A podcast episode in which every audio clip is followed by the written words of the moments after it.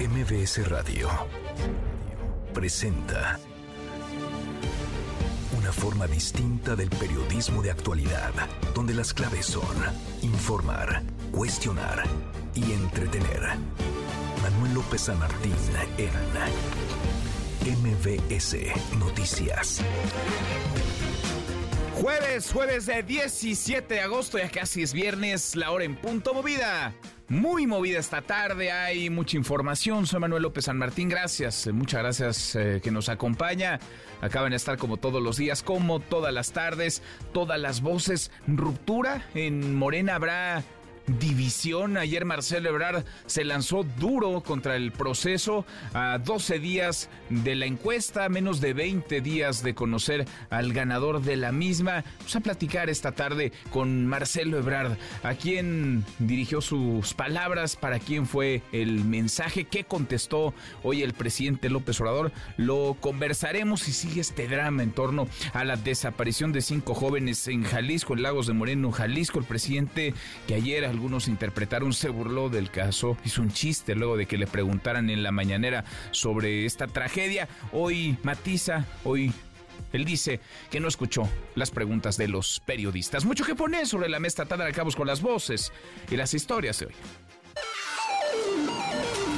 Las voces de hoy. Andrés Manuel López Obrador, presidente de México. No me puedo burlar del dolor, de la desgracia de los demás. Nunca lo he hecho. No tengo por qué ofrecer disculpas porque sencillamente fue un invento. Marcelo Ebrard, aspirante presidencial por Morena. Es muy importante, no debemos permitir acarreos, brigadas de dependencias del gobierno, engaño a las personas diciéndoles que les van a quitar sus apoyos o que les van a dar apoyos por apoyar a Claudia particularmente. Gerardo Fernández Noroña, aspirante presidencial del PT. Yo lo que percibo es que va a romper y se va a ir con movimiento desahuciado porque la derecha ya tiene candidato. Adela Ramos, diputada federal de Morena. Por alusiones personales en una entrevista dada por Ignacio Mier. Miente porque lo que yo defiendo es la educación pública y con la educación que yo tengo me alcanzó y me alcanza para defender a mi patria y la Constitución.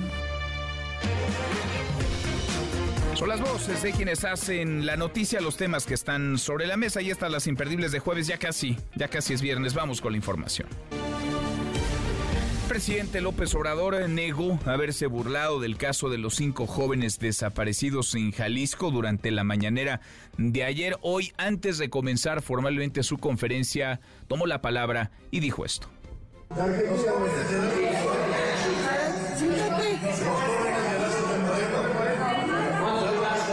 ¿Cuándo me voy? Sí. El viernes por la noche. Venga mañana.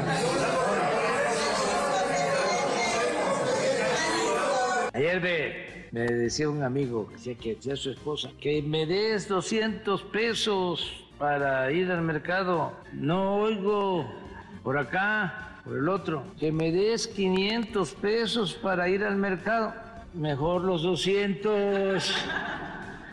Bueno, eso es lo que pasó ayer el sonido ambiente que escuchaba. Vamos a repetirlo porque eh, puede prestarse a confusión. A ver, el sonido ambiente, lo que pasó y luego lo que contestó el presidente ayer ayer miércoles.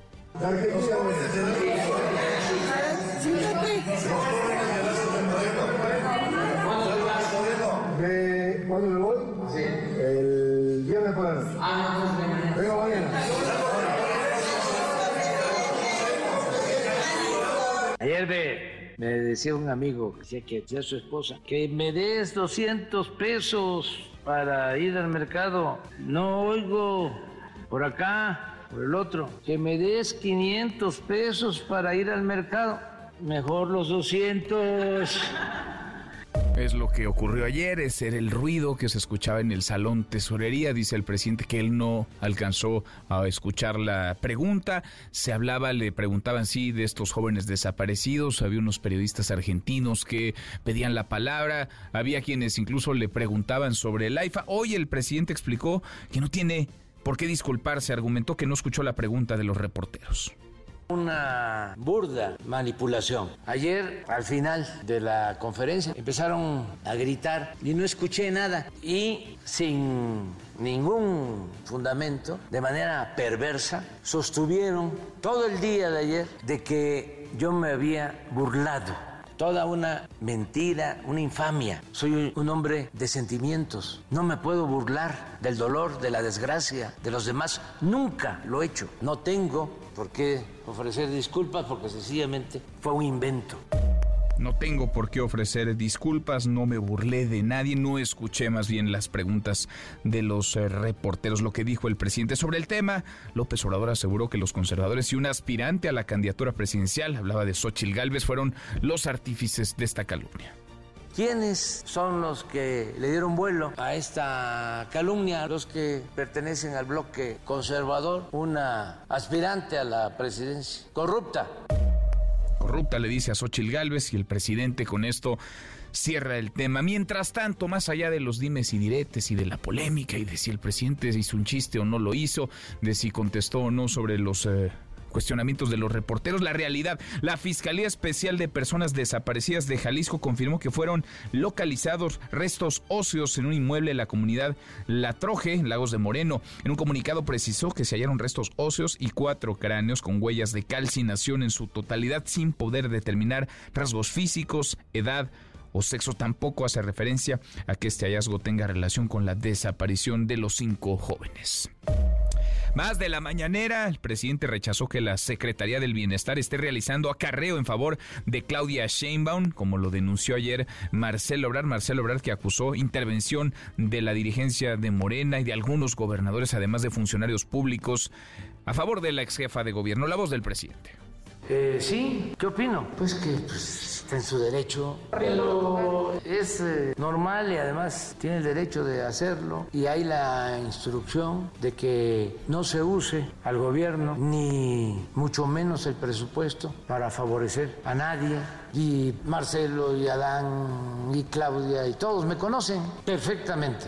Saben que usted no está No tengo una doble moral o un doble discurso. Saben que no nos metemos y que se acabó el dedazo y que es el pueblo el que va a decidir. Me conocen, no hay dedazo, se acabó lo que dice el presidente, la respuesta al mensaje ayer duro, muy fuerte, que pareció ultimátum de Marcelo Ebrard. Y sobre las eh, corcholatas, eh, Marcelo pidió, Marcelo Ebrard pidió a sus representantes en los estados apoyo para denunciar irregularidades, para defender la limpieza del proceso encuestas a realizarse a partir del 28 de agosto, del 28 de agosto al 3 de septiembre. Esto de acuerdo con un audio, un audio que se subió a YouTube, es la voz de Marcelo Ebrard. Amigas, amigos, ayúdenme a que defendamos la limpieza del proceso que nos conducirá a la encuesta del 28 de agosto al 3 de septiembre para decidir quién va a coordinar los trabajos de la defensa de la cuarta transformación y el año que entra representarnos en la contienda por la presidencia 2024. Es muy importante, no debemos permitir acarreos, brigadas de dependencias del gobierno, engaño a las personas diciéndoles que les van a quitar sus apoyos o que les van a dar apoyos por apoyar a Claudia particularmente pero puede ser a cualquiera. Pero pedirles que nos los manden para poder impedir, para poder actuar y se respete la libre voluntad de las personas, pues ese es el objetivo. Un audio de Marcelo Ebrard dirigido a sus operadores, a sus representantes en los estados. Contestó y duro Gerardo Fernández Noroña. Le preguntaron sobre lo que había dicho Ebrard y él desde Querétaro afirmó que Ebrard se va a ir, renunciará a Morena y tiene plan B. La voz de Gerardo Fernández Noroña. Yo lo que percibo es que va a romper y se va a ir con movimiento desahuciado, porque la derecha ya tiene candidato, ¿no?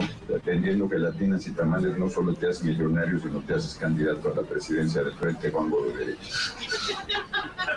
Pues eso es lo que yo les diría. Les agradezco mucho. Bueno, se va a ir con movimiento desahuciado, decía Gerardo Fernández eh, Noroña. Por su parte, Dan Augusto López está de gira por Querétaro y Guanajuato, Manuel Velasco en Jalisco, Ricardo Monreal acá en la Ciudad de México y Claudia Sheinbaum no reporta hasta ahora actividades públicas. Por cierto, este jueves Morena va a elegir a puerta cerrada las empresas que realizarán las encuestas a través de las que se definirá el ganador del proceso interno en la 4T. Mario Delgado anunció que la Comisión de Elecciones del partido hará un sorteo, un sorteo que va a definir a las cuatro firmas que llevarán a cabo estos sondeos espejo. El principal está a cargo de la comisión de encuestas de la propia eh, del propio partido, de la propia 4T, de Morena. Dijo que se mantendrá en secreto los nombres de las casas encuestadoras. El levantamiento se llevará a cabo entre el 28 de agosto y el 3 de septiembre y los resultados se darán a conocer el 6 de septiembre. Eso en una esquina, en la otra, el Frente Amplio por México y tendrá en Durango su segundo foro, el primero en el que participarían los tres eh, finalistas, será a las 8 de la noche. Xochil Gálvez, Beatriz Paredes y Santiago Krill. Este foro va a ser organizado por el PRI. Se hablará de seguridad y justicia, sistema anticorrupción y combate a la impunidad, además de derechos para una vida digna, inclusión, ventajas de residir en la frontera y medicina, a ver qué tal se pone. Y en temas de seguridad, elementos de la Fiscalía de la Ciudad de México aprendieron a Daniel Alberto N., señalado como responsable de privar de la vida a Ivonne García, quien fue reportada como desaparecida el 4 de agosto y cuyo cuerpo fue encontrado en un inmueble de Coyoacán. Además, la titular de la institución, la fiscal Ernestina Godoy, detalló que también fue detenido Daniel N. por su presunta responsabilidad en los delitos de corrupción y pederastia en agravio de un menor de edad que acudía al catecismo. Y una buena de esas que nos con más frecuencia, no suelen suceder. El jefe de gobierno de la Ciudad de México, Martí Batres, presumió que durante el miércoles y lo que va de este jueves, al menos la madrugada de este jueves, no se registraron homicidios en la capital. El Servicio Meteorológico Nacional informó que Hillary se ha convertido en huracán categoría 2. Esto va a provocar fuertes lluvias en estados del occidente, centro y sur del país. Y en temas internacionales, Estados Unidos anunció la creación de un panel de resolución de controversias en el marco del TEMEC para abordar las medidas implementadas por México en relación con el maíz biotecnológico. La controversia se centra en un decreto emitido por México el 13 de febrero de 2023 en el que se prohíbe el uso del maíz transgénico, del biotecnológico en tortillas y masa. Y vaya tragedia, en Malasia un avión privado con ocho personas a bordo se desplomó muy cerca de Kuala Lumpur, la capital del país. Hasta el momento hay 10 personas fallecidas. Las causas del siniestro aún se desconocen.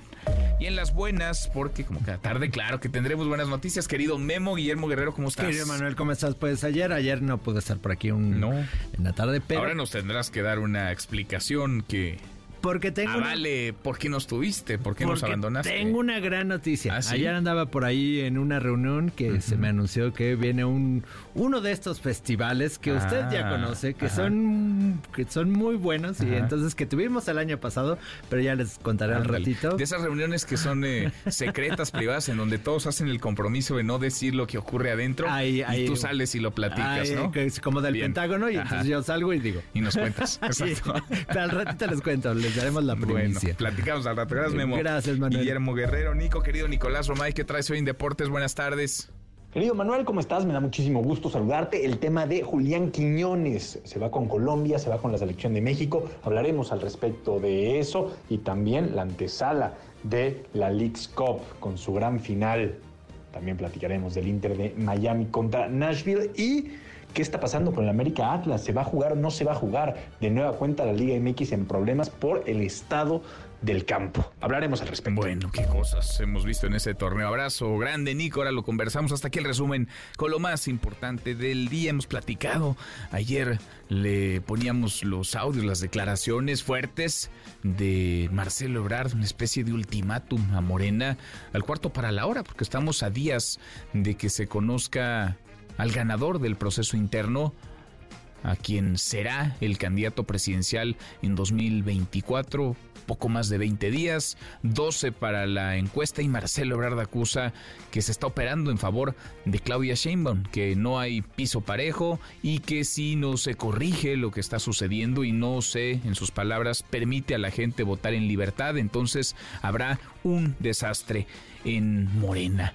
Respuestas de todos, Claudia Sheinbaum no se enganchó, le dio la vuelta, no quiso subirse al ring, Gerardo Fernández Noroña ha sido mucho más duro, Ricardo Monreal quizá el más sensible con el planteamiento de Ebrard, diciendo que hay que atender estas eh, inquietudes. Y el presidente pues eh, jugando en el margen, tratando de no meterse, de no involucrarse demasiado, dejando correr a sus corcholatas. De eso queremos platicar con ustedes esta tarde, luego de esta denuncia, la de Marcelo Ebrard, sobre acarreo en favor de Claudia Sheinbaum. ¿Cree que hay piso parejo en la disputa por la candidatura en Morena? ¿Sí o no? Opine arroba MBC Noticias, nuestro WhatsApp 5524 99125. Viene el teléfono en cabina 5166 1025. Ahora volvemos al tema. Antes, este caso que ha simbrado, este caso que, vaya, permite dimensionar el horror y la normalización de la violencia, de los desaparecidos, del cementerio sobre el cual caminamos los mexicanos, la desaparición de cinco jóvenes, la desesperación de sus familias que los buscan y la investigación, las pistas, lo que conocemos que nos permite, por desgracia, suponer que ha pasado lo peor con ellos. Elsa Marta Gutiérrez, Elsa Marta, ¿cómo te va? Muy buenas tardes. Buenas tardes, Emanuel. Nos encontramos aquí en Lagos de Moreno, luego de esta serie de operativos que realizó ayer la Fiscalía y otro más que realiza la Policía Municipal precisamente de Lagos de Moreno. Ya la autoridad ha reconocido que efectivamente fueron localizados restos socios en un inmueble de la comunidad El Atroje que se encuentra a menos de una hora de lo que es la cabecera municipal de Lagos de Moreno. Ya la Fiscalía del Estado dice que efectivamente dentro de un inmueble se hallaron restos socios y cuatro cráneos con huellas de calcinación en su totalidad sin poder determinar rasgos físicos edad o sexo. La Fiscalía explica que fue la Comisaría de Seguridad Pública de Lagos de Moreno quien recibió este reporte que advertía sobre el abandono de segmentos humanos en esa localidad.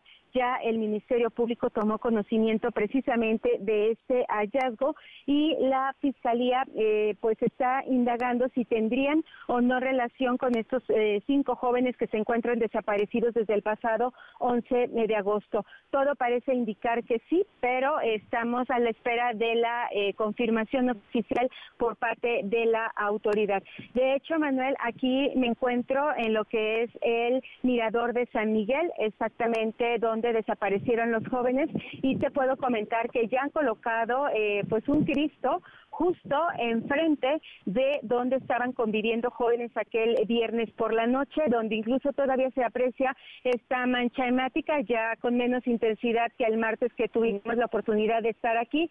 Y de hecho precisamente ahorita que nos encontramos aquí llegó el papá de eh, Roberto, el señor Armando Olmera, que está siendo entrevistado por otros compañeros de medios de comunicación que creo que si nos hubiéramos puesto de acuerdo no, no coincidimos están en varios en este punto y precisamente don Armando, este, bueno, está platicando con ellos. No sé si tengamos oportunidad o tiempo para acercarse al teléfono para que ustedes puedan escuchar precisamente lo que está diciendo en este momento el señor Armando. A ver, vamos, vamos a escuchar el Samarta. Sí, vale mucho la pena por todo lo que eh, se, se ha dicho, como lo han dicho las propias autoridades del estado de Jalisco, la indolencia primero, la negación después y ahora, pues eh, poco a poco tratando de armar las piezas de este rompecabezas. A ver, vamos a tratar de escuchar el Samarta lo que nos dice.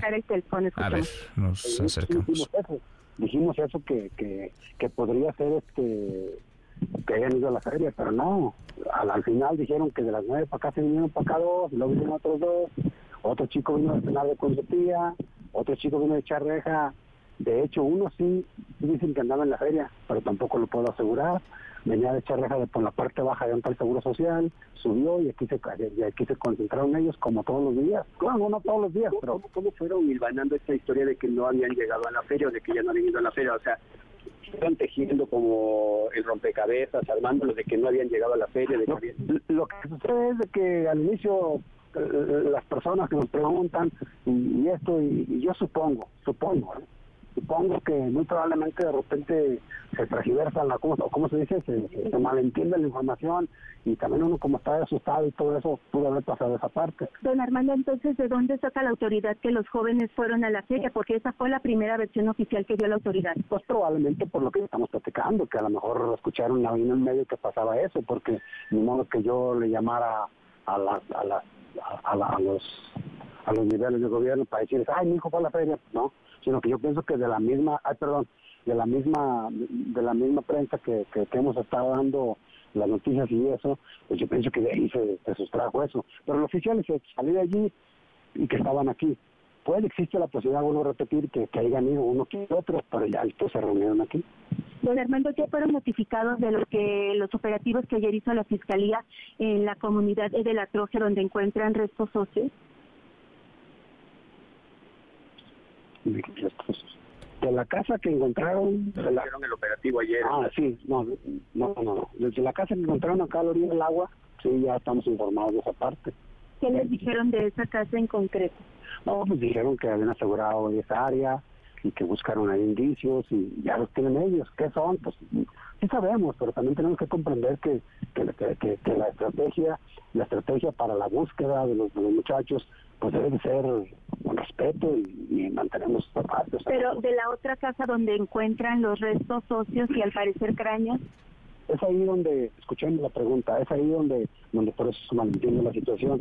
La casa, no, no, no dicen casa, dicen que es, una, que es una finca, que es un... Pero de que analizaron los, los, resultados oficialmente, ¿ya les hicieron partícipes de los hallazgos en el, operativo de ayer? Eh, sí, ¿Y qué les dijeron? ¿Qué les notificaron? Notificaron que lo que encontraron, que, que, que, que obviamente ustedes saben que tiene que ir a revisión de teléfono y todo ese tipo de cosas. Nos enseñaron ahí el área, digo, las, las, fotografías de lo que de lo que van encontrando. Al día estamos de la actividad que andan haciendo de, al día, nosotros estamos al día. De... ¿Pudieran ser sus eh, familiares? Eh, esa pregunta ni, hay necesidad de responder porque es muy lógica la pregunta. Oiga, estamos buscando cuerpos, y cuentan cuerpos, pues pudieran ser, pero no, no, eso no lo sabemos. Hasta que analicen y hagan todos los todos los peritajes necesarios. Gracias. Ahí está, eh, Manuel, parte de lo que está contando el señor eh, Manuel, el señor, perdón, eh, Armando. el señor Armando, con respecto a estos últimos hallazgos. Él dice que han sido notificados y pues bueno, mm, yo sé que a veces no son, pudieran parecer imprudentes las preguntas, Manuel, pero creo que también es importante saber exactamente qué les está diciendo la autoridad, pero bueno, ustedes ya escucharon en vivo exactamente lo que está pasando aquí en Lagos de Moreno. Pues sí, es la pregunta que nos hacemos todos, que se hacen ustedes y que las familias también eh, una y otra vez se repiten. Preguntas que aún no encuentran respuesta por parte de las autoridades. Gracias, eh, muchas gracias, Elsa Marta. No perdemos contacto. Por supuesto, al pendiente. Buenas Gracias, muy buenas tardes. la voz de Armando Olmedo, padre de Roberto, uno de los cinco eh, desaparecidos y todo parece indicar asesinados, cinco jóvenes desaparecidos y asesinados en Lagos de Moreno. No son un nombre nada más, no son una cifra tampoco, son historias, son vidas, son sueños, es futuro, es presente y futuro y son familias enlutadas, familias que les buscan desesperadas. Roberto Carlos Olmedo Cuellar, tenía 20 años, estudiante de ingeniería industrial en la UDG. Diego Lara Santoyo, 20 años también, herrero en el negocio de su padre. Uriel Galván González, 19 años, él practicaba boxeo, dueño del primer autoyeta encontrado. Dante Cedillo Hernández, 22 años tenía, ciclista profesional, acababa de abrir un negocio para ventanas. Y Jaime Martínez Miranda, tenía 21 años, albañil y entrenaba box. Son cinco jóvenes sobre los que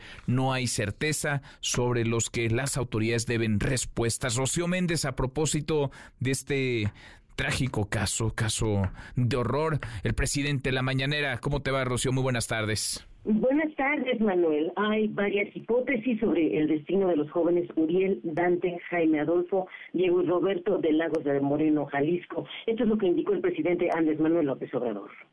Estamos atendiendo el tema del el asesinato de estos jóvenes. Se está haciendo la investigación, corresponde a la Fiscalía del Estado de Jalisco. Sí estamos nosotros ayudando en la investigación. Hay un grupo de la Secretaría de Seguridad, especialistas en secuestro sobre todo y en investigación y están trabajando, pero es la Fiscalía del Estado de Jalisco. Nosotros estamos ayudando, vamos a seguir ayudando y la Fiscalía General va a decidir si atrae el caso como lo está pidiendo el gobernador de Jalisco. Sí, están haciendo su trabajo. Hay varias hipótesis, pero hay que esperar, no adelantarnos. Vamos a que se avance más en la investigación y sí hay algunos avances en la investigación, pero vamos a esperar. Hace falta todavía que se hagan todos los análisis para identificarlos bien, no adelantándolos y sobre el hallazgo de los restos de al menos 34 personas tras un tapeo a cinco inmuebles en Poza Rica, Veracruz. Esto dijo López Obrador. Lo mismo en el caso de Poza Rica se está haciendo la investigación de los cuerpos que se encontraron. Están en la Fiscalía de Veracruz atendiendo este asunto. Y luego, Manuel, de las reacciones en redes de los últimos minutos de la conferencia de ayer ante los gritos Jalisco y Lagos de Moreno en medio de otras múltiples expresiones al jefe del Ejecutivo, López Obrador hizo la siguiente aclaración. Ayer, al final de la conferencia, empezaron a gritar y no escuché nada. Tan es así que conté ese chiste y sin ningún fundamento, de manera perversa, sostuvieron que yo me había burlado cuando me preguntaron sobre los jóvenes que asesinaron, desaparecieron en los altos de Jalisco toda una mentira, una infamia. No me puedo burlar del dolor, de la desgracia de los demás. Nunca lo he hecho. ¿Quiénes son los que le dieron vuelo a esta calumnia? Los mismos de siempre. Una aspirante a la presidencia corrupta. Otros aspirantes corruptos, los representantes de la oligarquía. No tengo por qué ofrecer disculpas porque sencillamente fue un invento. Vienen algunos aquí a buscar las podridas y cuando no las encuentran, las inventan. Manuel, el reporte del momento. Bueno, gracias, muchas gracias, Rocío. Buenas tardes. Muy buenas tardes. No escuchó entonces, dice el presidente López Obrador, la pregunta. No hay por qué disculparse, pues jamás, asegura, se burlaría. En el fondo están los cinco jóvenes, jóvenes desaparecidos y asesinados en Jalisco. Cinco vidas con sus historias, con sus sueños. Cinco familias que están enlutadas, desoladas, que les lloran. Un país que, por desgracia, poco a poco va normalizando estas tragedias, estos actos atroces, criminales. ¿Qué está pasando en Jalisco? Porque son ahora estos cinco jóvenes, pero antes han sido otros, muchos otros. Son los ataques con explosivos, es el enorme número de asesinatos y de desaparecidos. Le agradezco estos minutos al periodista Ricardo Ravelo, experto en estos temas, temas de seguridad y narcotráfico. Gracias, eh, Ricardo, gusto saludarte, ¿cómo estás?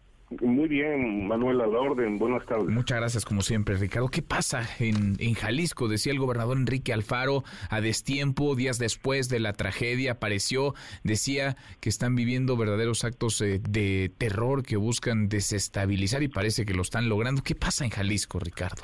Bueno, lo que, lo que está pasando en Jalisco es que se tiene un nivel de impunidad este, pues histórico, porque los delitos no se combaten y obviamente la delincuencia organizada pues este, tiene dominio en ese territorio, es su zona paradisiaca y obviamente pues toda la actividad criminal está bajo protección este, de la autoridad, tanto autoridades, tanto estatales como municipales, de tal suerte que pues eh, Jalisco es eh, de los estados que más sacudidos han sido eh, por las desapariciones forzadas, asesinatos, levantones, extorsiones, distribución de droga por todas partes. Es, hay, que, hay que subrayar, puntualizar que es, es la, la base del cártel de Jalisco Nueva Generación y también que hay esto hay una disputa territorial en la entidad en la que pues se está arremetiendo también fuerte el cártel de Sinaloa este de tal manera que bueno este escenario de corrupción y de criminalidad, pues es la causa de todas estas muertes y desapariciones.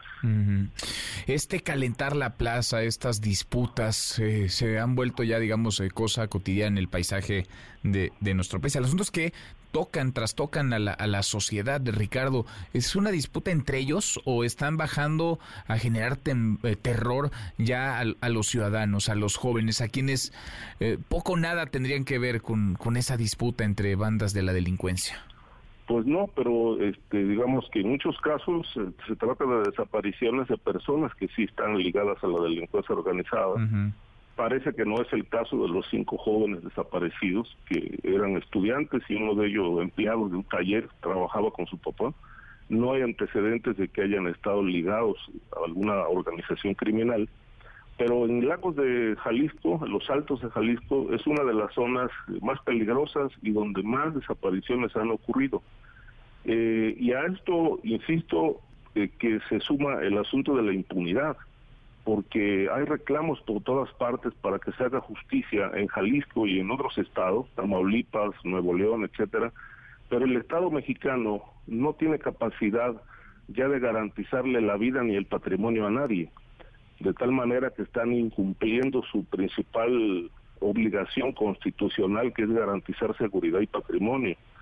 Eh, y obviamente, pues, eh, esta situación pues expone, expone muy claramente que no solamente las autoridades están rebasadas, sino también presuntamente coludidas con, con grupos del crimen organizado. Y es el caso de Jalisco. Sí.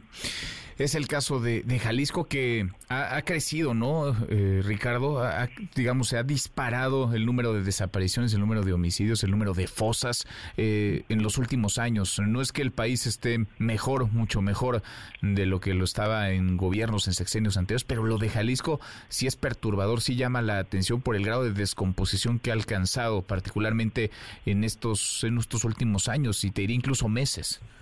Sí, te diría, por ejemplo, por por citar algo, un ejemplo, desde el gobierno de, Aristóteles Sandoval, que este, estuvo relacionado con el crimen organizado, sí fue un narco gobernador, que hay, que hay que decirle al auditorio que fue asesinado en un bar en Puerto Vallarta. Este, desde entonces, pues el, crimen organizado tiene controlado el, el, Estado. Y obviamente hay, hay gobiernos de, que están este, no solamente infiltrados, sino que, por ejemplo, los algunos alcaldes, por lo menos la mitad de los alcaldes en Jalisco están relacionados a alguna modalidad del crimen organizado. El nivel de corrupción, obviamente, en el gobierno del Estado eh, es, es atroz. Es decir, este, por ejemplo, el negocio de la justicia pues ha, sido uno de los más bollantes porque el, el cuñado, excuñado de Alfaro, pues es el que opera todo a nivel de los, del, poder judicial, jueces, magistrados, para este, encarcelar gentes o ayudar a amigos a resolver temas eh, relacionados con asuntos patrimoniales, etcétera.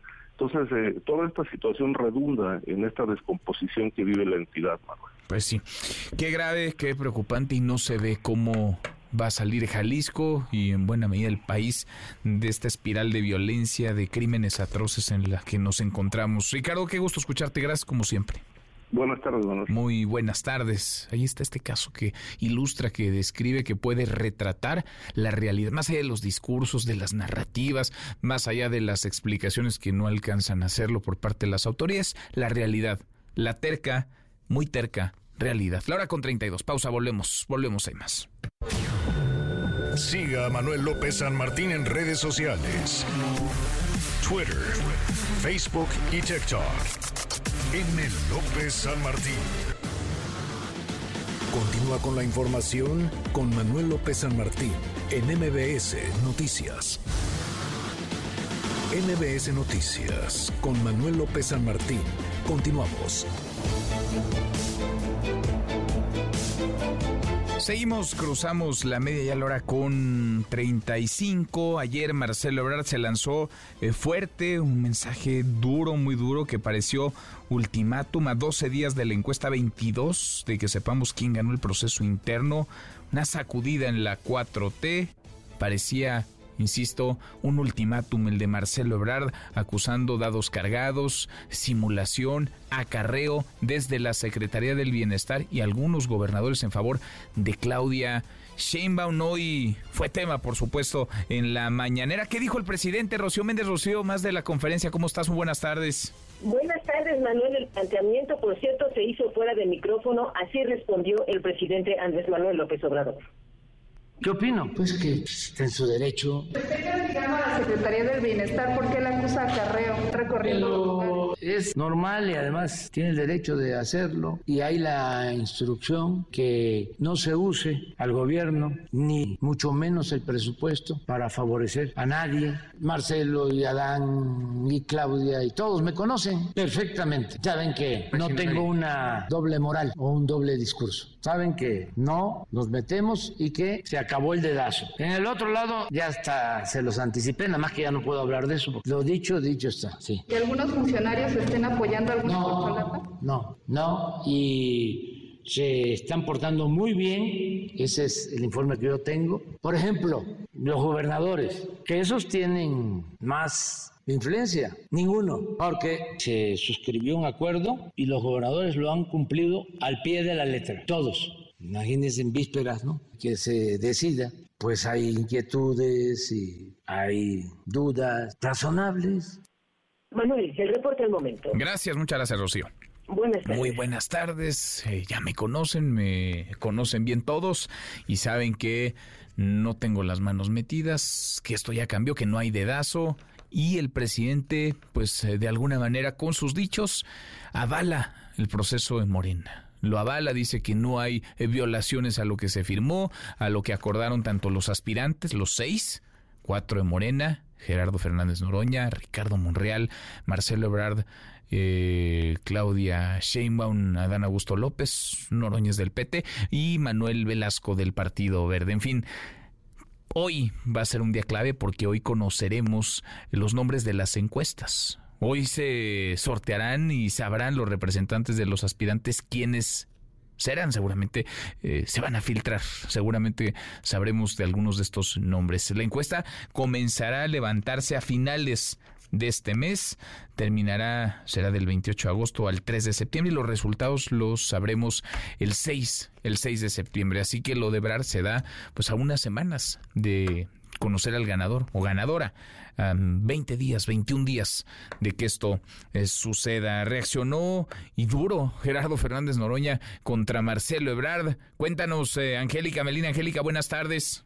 Hola Manuel, muy buenas tardes, qué gusto saludarte. También saludos a los amigos del auditorio, el también aspirante en este proceso interno que desarrollan el Partido Morena, Movimiento de Regeneración Nacional y sus aliados del Partido Verde y del Partido del Trabajo generó reacciones esta postura del canciller, ex canciller Marcelo Ebrard, que pues eh, conocimos el día de ayer Manuel pues denunció irregularidades en, torno a este proceso interno y bueno pues algunos eh, anomalías que favorecerían las aspiraciones del ex jefa de gobierno Claudia Sheinbaum que dijo el aspirante Gerardo Fernández Noroña diputado federal con licencia que bueno pues eh, estos eh, señalamientos de Ebrard Casaubon anticiparían un posible rompimiento de él de Marcelo Ebrard con el movimiento y bueno, pues, eh, ¿qué piensa o qué piensa que ocurrirá con esta posición que ha asumido eh, Brad Casaubon, el aspirante Fernández Noroña? Vamos a escucharlo, así lo dijo desde una rueda de prensa que dio en el parte como parte de su gira desde el estado de Querétaro el día de hoy. Vamos a escucharlo.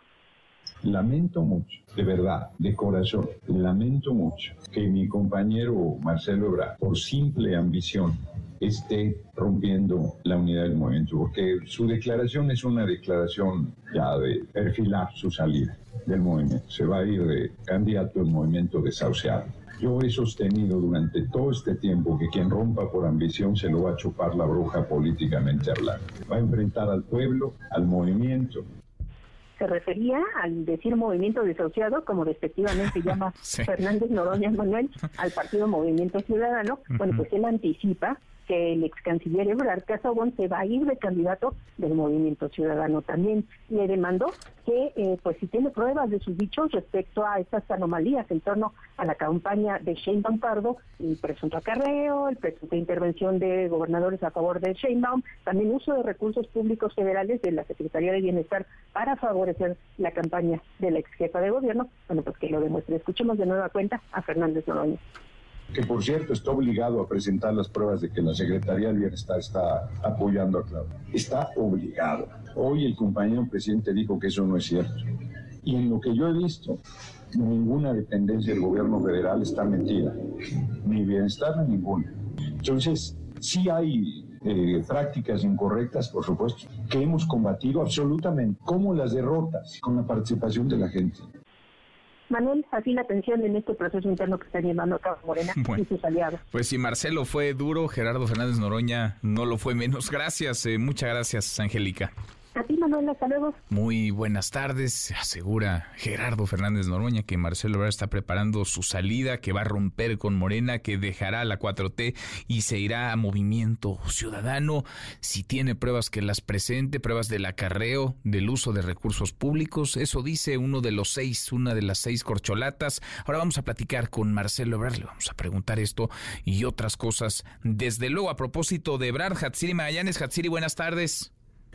Así es, ¿qué tal Manuel? Buena tarde. Pues fíjate que a través de grupos de WhatsApp se está difundiendo un audio del aspirante presidencial Marcelo Ebrard en el que pide apoyo a sus representantes en los estados para denunciar irregularidades y garantizar pues así un proceso limpio para definir al coordinador nacional de los comités de la defensa de la cuarta transformación. Mediante diversos chats, Ebrard Casabón solicita a sus simpatizantes denunciar acarreos y brigadas de dependencias de gobierno como la del bienestar que buscan, dice, de forma particular apoyar a Claudia Sheinbaum. El ex canciller les pidió enviar sus denuncias a fin de poder actuar y se respete la libre voluntad de las personas durante el proceso de encuestas a realizarse del 28 de agosto al 3 de septiembre. Vamos a escucharlo. Amigas, amigos, ayúdenme a que defendamos la limpieza del proceso que nos conducirá a la encuesta del 28 de agosto al 3 de septiembre para decidir quién va a coordinar los trabajos de la defensa de la cuarta transformación y el año que entra representarnos en la contienda por la presidencia 2024. Es muy importante, no debemos permitir acarreos, brigadas de dependencias del gobierno, engaño a las personas diciéndoles que les van a quitar sus apoyos o que les van a dar apoyos por apoyar a Claudia particularmente pero puede ser a cualquiera. Pero pedirles que nos los manden para poder impedir, para poder actuar y se respete la libre voluntad de las personas, pues ese es el objetivo. Este audio que circula entonces en redes sociales, por WhatsApp, Hatsiri.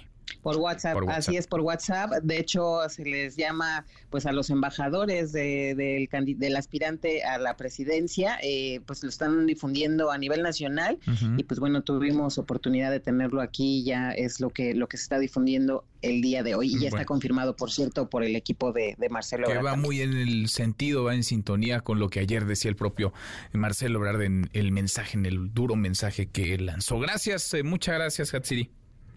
Buena tarde. Muy buenas tardes. Así las cosas en Morena. Escuchamos ya a Gerardo Fernández Noroña lanzándose duro contra el ex canciller desde Querétaro. Adán Augusto López está también en Querétaro y va a estar en Guanajuato. Manuel Velasco en Jalisco. Monreal, Ricardo Monreal está en la Ciudad de México y Claudia Sheinbaum hasta ahora nos reporta actividades públicas. Ahora platicaremos en unos minutos más con Marcelo Ebrard. La hora con 43. Pausa. Volvemos. Volvemos. Hay más.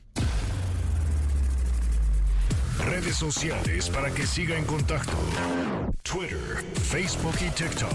M. López San Martín. Continúa con la información con Manuel López San Martín en MBS Noticias. Ya estamos de regreso. MBS Noticias con Manuel López San Martín. Continuamos. Los numeritos del día.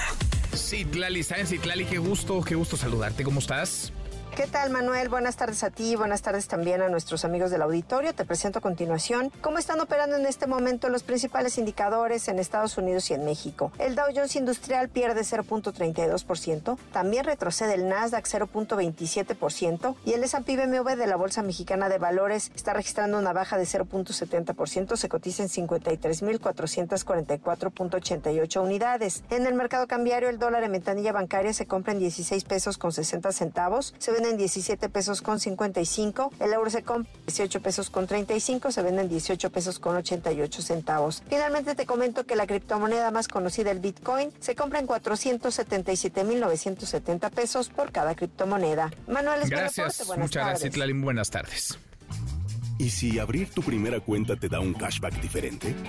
Oh, sí. Obtén hasta 3 mil pesos comprando y ahorrando con HSBC. Trae tu nómina y gana el doble. ¿Y si sí? Consulta más información en www.hsbc.com.mx diagonal sí. HSBC presenta Economía y finanzas. Eduardo Torreblanca. Lalo, qué gusto, qué gusto saludarte, ¿cómo estás? Igualmente me da mucho gusto, como siempre, Manuel, poder saludarte y poder saludar al público que nos escucha. Buenas tardes. Muy buenas tardes, Lalo. A ver, el apoyo a Pemex, que ahí está y ahí estará, por lo menos durante el gobierno del presidente López Obrador, ¿puede afectar la calificación de México, Lalo? Sí, y efectivamente, creo que tiene Fitch, la calificadora Fitch tiene razón al decir que el apoyo que invierte el gobierno en Pemex es muy alto y pone finalmente en riesgo otro tipo de tareas consustanciales a su ejercicio administrativo, es decir, distrae recursos que bien pudieran servir, por ejemplo, para la salud o para la educación o para la infraestructura o para otros menesteres, no precisamente para Pemex, porque Pemex debería de defenderse sola, digámoslo así. Y es que y estaba yo pensando cuando estaba elaborando eh, este comentario, Manuel, no encuentro a, la vista, que yo sepa, un gobierno que haya apoyado tanto, que haya invertido tantos recursos en petróleos mexicanos. En esta administración, nada más en cuanto a litos fiscales, ha invertido 416 mil millones de pesos al cambiar, al bajar el derecho de utilidad compartida de 65 a 40%. Ahora, si ya tomas en cuenta incluso el dinero que ha puesto sobre la mesa para el pago de los compromisos de deuda del, de, de esta empresa productiva del Estado, el apoyo se va a 721 mil millones de pesos. Si lo hiciéramos a la paridad actual, estaríamos hablando de una cantidad de 41 mil millones de dólares. Es decir, ha invertido durísimo y sin embargo todo ese apoyo ha servido para que Pemex se quede pues, prácticamente en la misma situación porque no ha aliviado sustancialmente su deuda y tiene problemas de mantenimiento no por este gobierno, sino porque otros gobiernos no, invirtieron en el mantenimiento que exigía la, empresa paraestatal y Fitch reconoce que al tener que, que invertir tantos recursos en la empresa, eso podía reducir el margen de maniobra del gobierno en otras tareas. Yo creo que el gobierno, el actual gobierno no va a dejar la oportunidad de apoyar a Pemex. Habría que ver si el próximo gobierno que establece como estrategia para atender a la empresa productiva del Estado. Pues sí, es eh, necesaria y como muy bien apuntas, Lalo, no ha habido otro gobierno que apoye tanto a Pemex como este con razón, sin razón, con necedad, terquedad, con argumentos o sin ellos, pero no ha habido otro gobierno que apueste tanto por petróleos mexicanos. ¿Tenemos, Lalo, tenemos postre? Claro que sí, para los eh, bebedores de cerveza, podemos decir que en el primer semestre de este año se habrían consumido en nuestro país 6.213 millones de litros de cerveza. Esto implica eh, per cápita, ahí alguien se tomó las mías porque yo no disfruto de ese, ese placer por la cerveza, 32.3 six per cápita en el semestre. Ándale. Ándale. Bueno, y tú dices no cooperaste con ese con ese número. Yo en ese sentido no cooperé. No cooperaste. Bueno, está bien, alguien se tomó alguien se tomó las lo correspondiente a mi parte. Bien. Abrazos, gracias Lalo. Gracias, Manuel. Gracias. Buenas tardes. Muy buenas tardes. Laura con 52. HSBC presentó. Y tenemos, como todas las tardes, claro que tenemos buenas noticias. Gracias, Manuel. Se acerca peligrosamente el fin de semana, los días de descanso para que se ponga a lavar, a trapear, a limpiar, a recoger. Y en este jueves le tenemos las noticias buenas y las noticias mejores.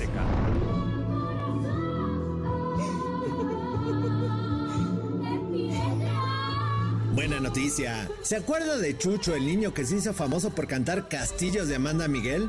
Ese pequeñito poblano anduvo en el metro de la Ciudad de México y se puso a cantar la canción que lo hizo famoso. Por cierto, el concierto de Amanda Miguel es hoy en el Auditorio Nacional y aquí estuvimos regalando muchos boletos. Yo voy a andar por allá, si me ve me saluda.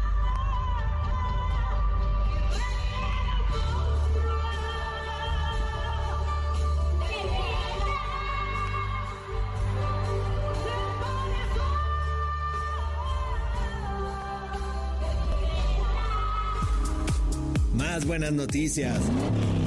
¿No se le antojaría estrenar un auto? Pues aquí lo puede conseguir, aquí mero. Ya anda dando vueltas por la ciudad un Hyundai HB20 nuevecito de paquete, sin una patinada de mosca, listo para que se lo lleve a su casa. ¿Que cómo se lo puede ganar? Ah, escuche autos y más y siga nuestras redes sociales.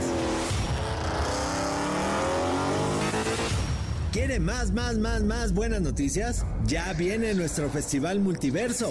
La energía del universo se está concentrando en este espacio. El festival donde EXA y la mejor traen a los mejores artistas de pop, regional, urbano, banda, reggaetón y más. Puedes perderte. MBS presenta Multiverso. ¿Se acuerda que el año pasado fue free de regalo? Este año también. ¿Se acuerda que fue en el Parque Bicentenario? Este año también. ¿Y se acuerda que entraron más de 55 mil personas? Pues este año también. Apunte la fecha 14 de octubre, y que pase usted un feliz jueves.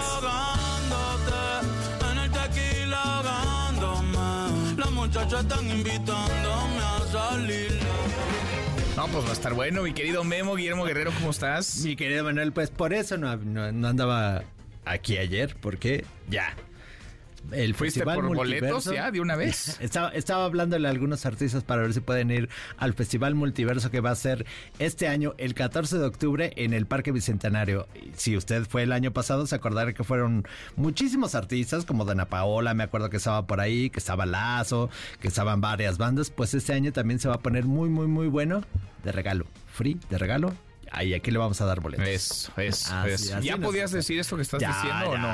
Ya fui a pedir permiso. ¿Te autorizaron? Me autoricé yo O ya metiste aquí en una bronca varios. Lo que no podemos decirles es cuál va a ser el elenco, pero estén muy atentos a, las redes de la estación y aquí mismo les vamos a dar cuando ya podamos decir quiénes van a estar. Entonces... Eh... ya vi quiénes van a estar y van a estar buenos. Ya está, la fecha ya está lista, o sea, ya está todo, amarrado. 14 de octubre. ahí nos vemos en el Parque Bicentenario. Ahí nos no te lo vas a perder, tú ahí vas a estar. Ahí vas a estar. Mi querido Manuel, tengo algunos boletos, si me permites dar. Tengo para Queens of Rock, que ayer lo fui a ver, ayer lo fui a ver en la noche y de verdad está espectacular. Son seis mujeres cantando los mejores clásicos del rock en inglés. Tenemos también, si a usted le gusta el rock en español, este fin de semana va a estar Shaba Drago cantando las mejores canciones de rock en español. El teatro también tenemos para la fiesta, es la comedia gay de los 90. Escriba a premios.mbs.com y díganos eh, a quién le gustaría ver en el Festival Multiversa, aunque esté muy volado. Usted díganos a quién le gustaría ver. A lo mejor. pedir no empobrece, ¿no? Pidan para Queens of Rock, la verdad es que está bien bueno. Ayer fui anoche y sí, está Pasa todo. Qué, vida social, envidiable la Socialito, Guerrero. gracias, Manuel. Gracias, muchas gracias. Memo 5 para la hora. Pausa, volvemos, volvemos, hay más. Siga a Manuel López San Martín en redes sociales. Twitter, Facebook y TikTok. M. López San Martín. Continúa con la información con Manuel López San Martín en MBS Noticias. Ya estamos de regreso. MBS Noticias con Manuel López San Martín. Continuamos. La hora en punto, jueves, ahí la llevamos, ya casi es viernes, es jueves 17 de agosto. Revisamos las redes, cómo se mueven las cosas en Twitter.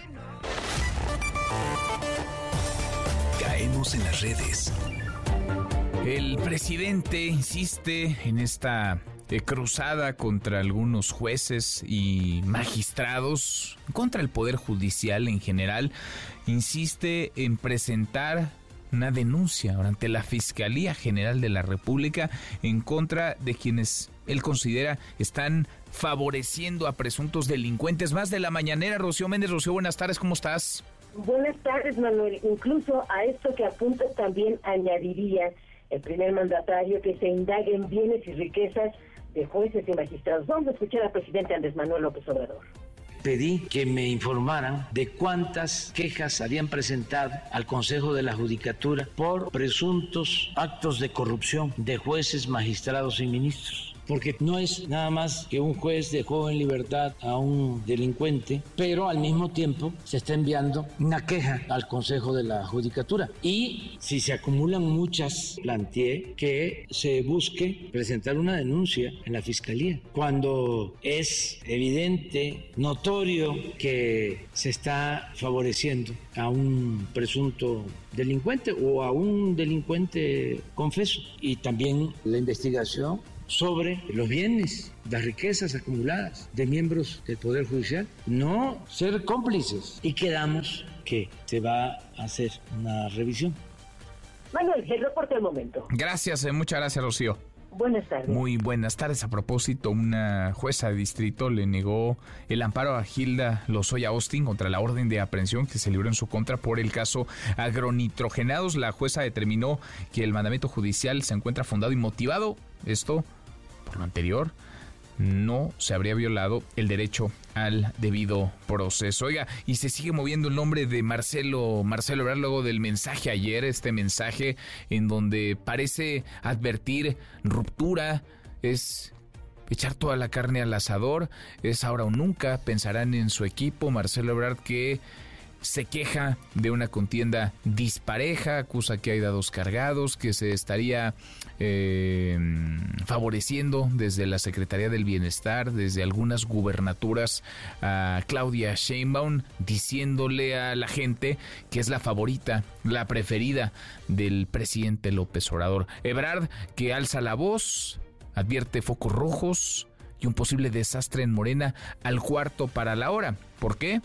Pues porque estamos a 11 días de que comience la encuesta en 4T. Eh, estamos a un poco más de 20 días de saber quién ganará en esa contienda.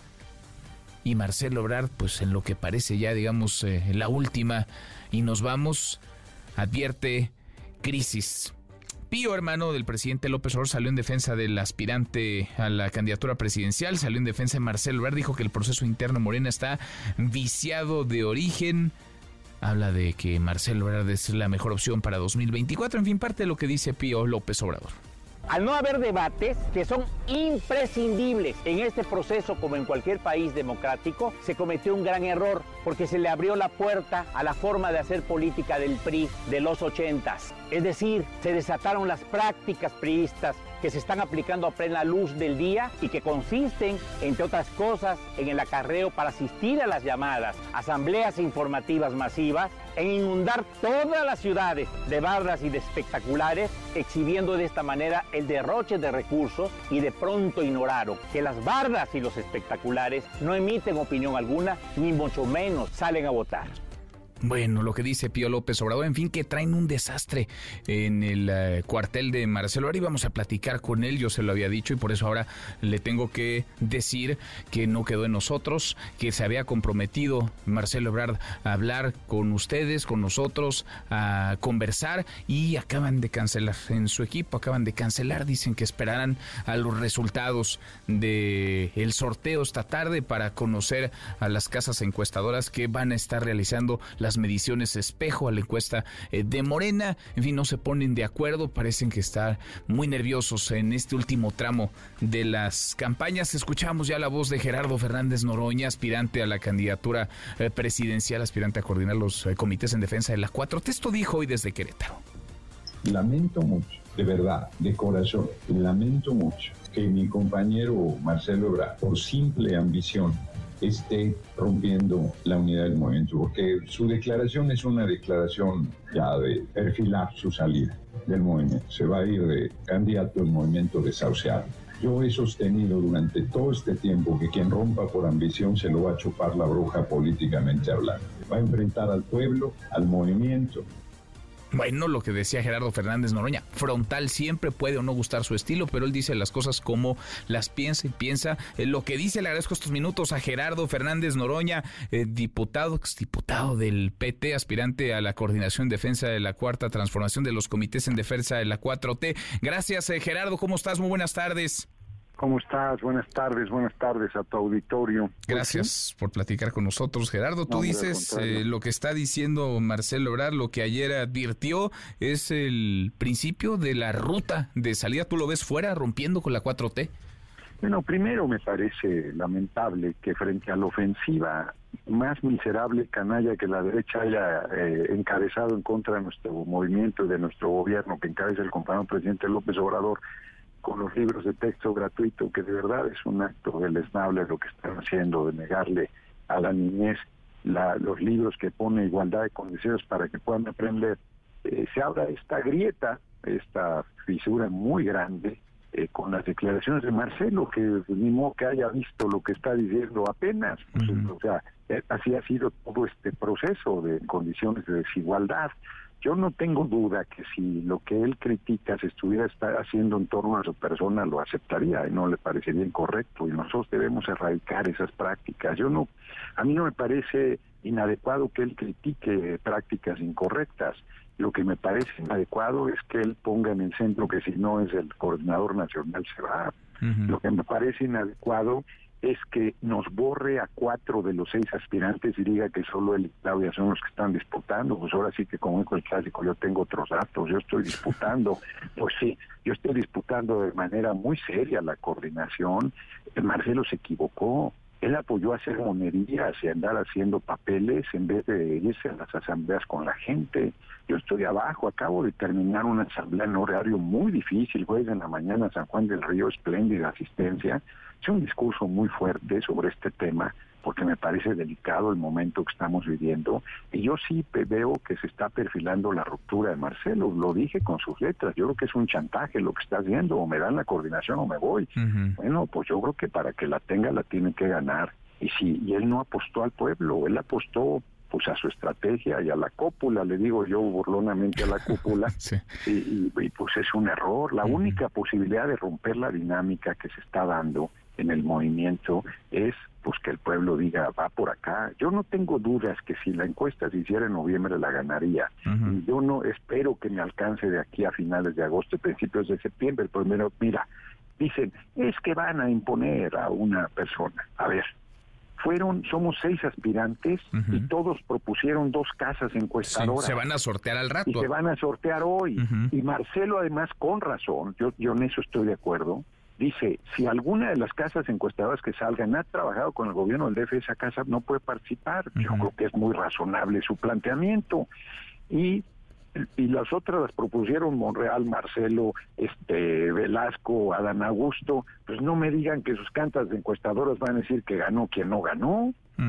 ¿No? Entonces ya ya están este eh, cuestionando y por otro lado cuando Marcelo apenas se atreve a decir lo que decía cuando planteaba piso parejo esto que dijo Marcelo ayer yo lo estoy diciendo desde el principio estoy diciendo oye me toca el nervio que hablen de piso parejo él está en realidad no tiene eh, las suficientes agallas para decir estamos cuestionando prácticas antidemocráticas que hemos cuestionado y que hemos combatido toda la vida y que son incorrectas yo creo que los lineamientos que propuso el compañero presidente que aprobó el Consejo Nacional de Morena han dado mucho más equidad. Y creo que ellos todos han apostado al dinero. Yo no traigo un espectacular, yo estoy pidiendo a la gente que ponga en su puerta, en su ventana, una cartulina que diga Noroña es pueblo. Pero a mí me parece que lo más importante en este momento es la unidad, hombre. Es una irresponsabilidad romper la unidad cuando la derecha está tan este, soberbia. ¿Tú ves en ese, en, ese sentido el mensaje de Marcelo ¿verdad? comprometiendo la, unidad? ¿Una especie de ultimátum o soy yo o entonces habrá, porque es la palabra que utiliza, habrá un desastre en Morena? Pues sí, eso es lo que él dice, o soy yo, la patria se pierde, pues está perdido, el perdido es él. Él hizo una estrategia equivocada. A ver, que se queje de suelo parejo cuando tenía la Cancillería.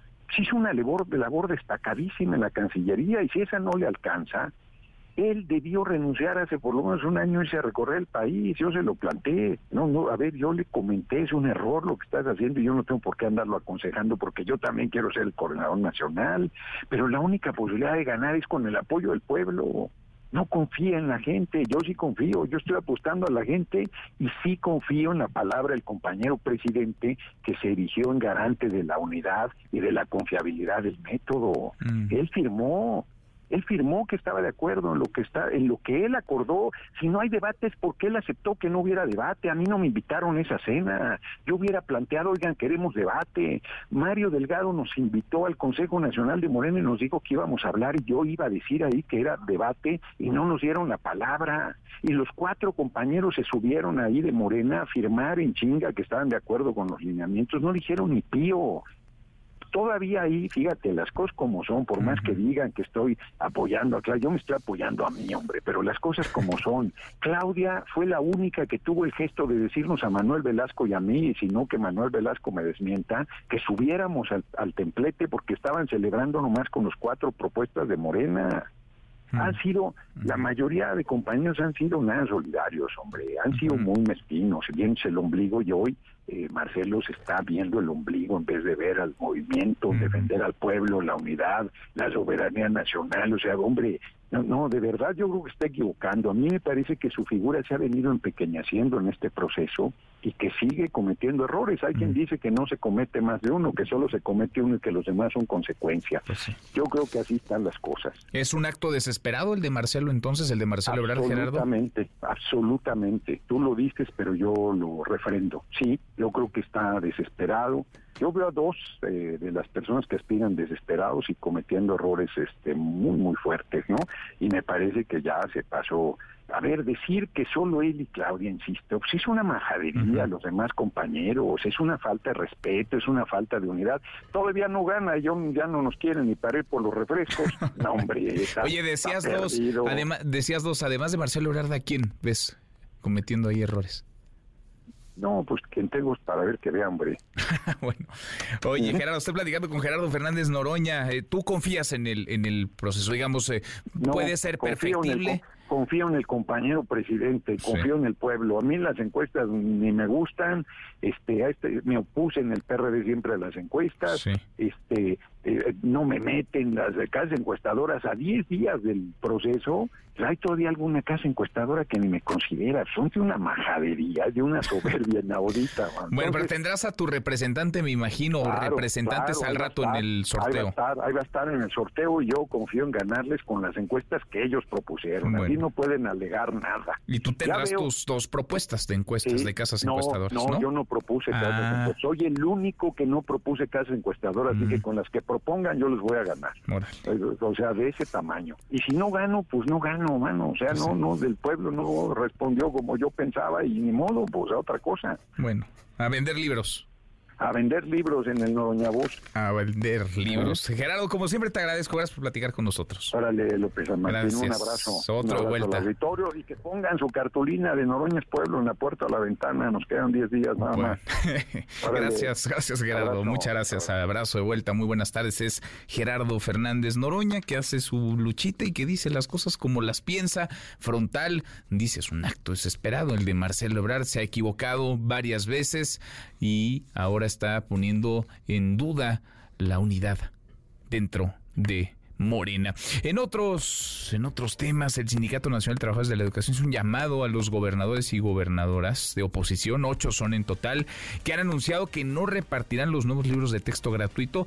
Les llama el sindicato a que lo hagan. El sindicato que es ausente y omiso en muchos terrenos ahora parece para hacerle el trabajo sucio a la Secretaría de Educación Pública para defender estos libros de texto gratuito. En lugar de defender la educación de niñas y niños, el sindicato, en lugar de ponerse del lado de los estudiantes, de los alumnos, se pone del lado de quienes con su carga ideológica buscan imponer prejuicios a millones de estudiantes a partir del próximo ciclo escolar que arranca el 28 de agosto. Advierte el eh, sindicato que no hacerlo significa privar de la educación a muchos menores para que este material eh, llegue a las aulas y niñas, niños para quienes este material significa su único acceso a los libros. Y eso es parte de lo delicado. Ni usted ni yo sabemos cómo se elaboraron los planes de estudio y luego los libros de texto gratuito, porque esa información decidió la SEP reservarla cinco años. Y en Chiapas siguen las cosas muy turbias, muy complicadas. En Chiapas, Lisset Coello. Lisset, muy buenas tardes. Manuel, muy buenas tardes. Informarte que pobladores de la comunidad Oxinam del municipio de Mitontic, Chiapas, dieron a la alcaldesa Maruca Méndez un plazo hasta este jueves para que dé los 5 millones de pesos y puedan retornar a casa a sus hijos Fernando José López Méndez y Luis Armando López Méndez de 24 y 21 años de edad respectivamente. Sin embargo, Fernando López, presidente por usos y costumbres del Mitontic y padre de los jóvenes, dijo que no tienen el dinero y aseguró que fue el hijo del tesorero municipal, Erasto Velasco, secuestró a sus hijos, pues en una llamada telefónica que recibió el pasado domingo, cuando fue que se llevaron a los jóvenes, le manifestaron el ultimátum y le confirmaron que los jóvenes estaban en manos de la comunidad de Oxinam. Escuchemos posiblemente a eso a eso es lo que lo que estamos viendo. Ojalá que nos apoye nuestro gobernador y tanto presidente de la república que está viendo todas las noticias que mis hijos no tienen que ver nada pero sí llegaron unos grupos individuos que fueron a, sacar a mis hijos de nuestro hogar. Entonces no es justo. Y no hay otra persona. Quien fue que vino a vino a romper la casa es el hijo del tesorero otra vez que vino a romper la casa. ¿por qué? porque a las 5 de la mañana me, marcó. Tus dos hijos acá lo tenemos, me dijo, a esa evidencia que tengo yo. Al ser cuestionado sobre su presunta participación en el robo del recurso, se deslindó de los hechos y aseguró que el día que ocurrió el robo, él junto con su esposa, la presidenta constitucional Maruca Méndez, se encontraban en una reunión en otro municipio. Agregó que el 9 de agosto, cuando presuntamente robaron los 5 millones de pesos, en total eran ocho personas las que transportaban el dinero, incluyendo al tesorero. Finalmente aseguró que no va a descansar hasta encontrar esa persona que se llevó el recurso y confía que las autoridades ayuden a mediar con los pobladores para rescatar a sus dos hijos quienes llevan cinco días ya privados de su libertad. Ese sería el reporte de Qué cosa. Gracias, Lizeth. Muchas gracias. Muy buenas tardes. Muy buenas tardes. Pues siguen las exigencias, las demandas de estos 5 millones de pesos a cambio de la libertad de los hijos de Fernando López López, alcalde por usos y costumbres de Mitontic. Oiga, y Hillary se ha intensificado a huracán, ya es huracán categoría 2 durante la mañana de este jueves. pasó de categoría 1 a categoría 2. Se ubica a 515 kilómetros al sur-suroeste de Manzanillo, Colima, y a 520 kilómetros al suroeste de Punta San Telmo, en Michoacán, según informa el Servicio Meteorológico Nacional. Ahora con 20 pausantes, una vuelta por el mundo de la mano de mi tocayo Manuel Marín y volvemos, volvemos, hay más. Internacional. El gobierno ucraniano prometió liberar al país de la invasión rusa, cueste lo que cueste, aunque reconoció pocos avances en el frente de batalla. El ministro de Asuntos Exteriores Dmitry Kuleva dijo que su ejército tiene claro los objetivos a alcanzar, aunque los continuos combates en el frente de batalla están generando fatiga. Nuestro objetivo es la victoria, la victoria en forma de liberación de nuestros territorios dentro de las fronteras de 1991. Y no nos importa cuánto tiempo lleve. Mientras el pueblo ucraniano comparta este objetivo, el gobierno ucraniano avanzará de la mano de su propio pueblo. El aspirante de extrema derecha a la presidencia de Argentina, Javier Milei, sigue generando polémica. Ahora propuso romper relaciones con China y acercarse más a los Estados Unidos para resolver el problema económico que vive el país, así como la inflación que es ya del 114% gran problema argentino es un problema cultural. Es una sociedad que está infectada de socialismo. Y lo que hay que lograr es sacar el socialismo de la cabeza de la gente. Los principales promotores de estas ideas son los políticos. Esos no son la solución, que ellos son el problema. Son una suerte de sociópatas que quieren hacernos creer que nosotros somos inválidos mentales, inválidos en todo sentido, porque no podemos vivir si no fuera por ellos. En realidad los que no pueden vivir sin nosotros son ellos.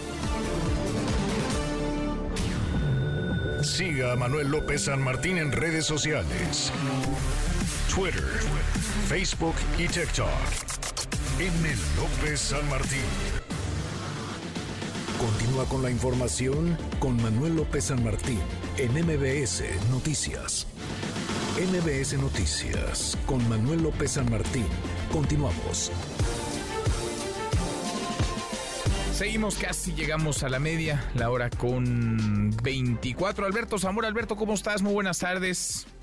¿Qué tal, Manuel? Muy buenas tardes. El Instituto Nacional Electoral suscribió este día un convenio de colaboración con Talleres Gráficos de México, el cual va a permitir la impresión de más de 311 millones de boletas electorales que van a ser utilizadas en los comicios del próximo año.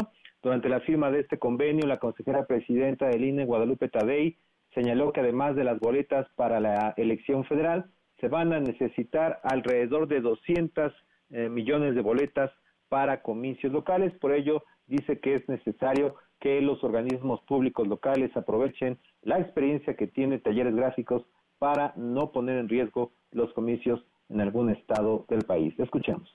Y un tema que nos ocupaba fundamentalmente era el tema de la impresión de las boletas electorales. 312 millones calculados para el Instituto Nacional Electoral y un poquito más, menos de 200 millones para los institutos locales eh, electorales, lo cual nos da más o menos una cantidad en la estimación que traemos de impresión con talleres gráficos y por el nivel de crecimiento de nuestras listas nominales de más de 500, 500 millones de boletas impresas.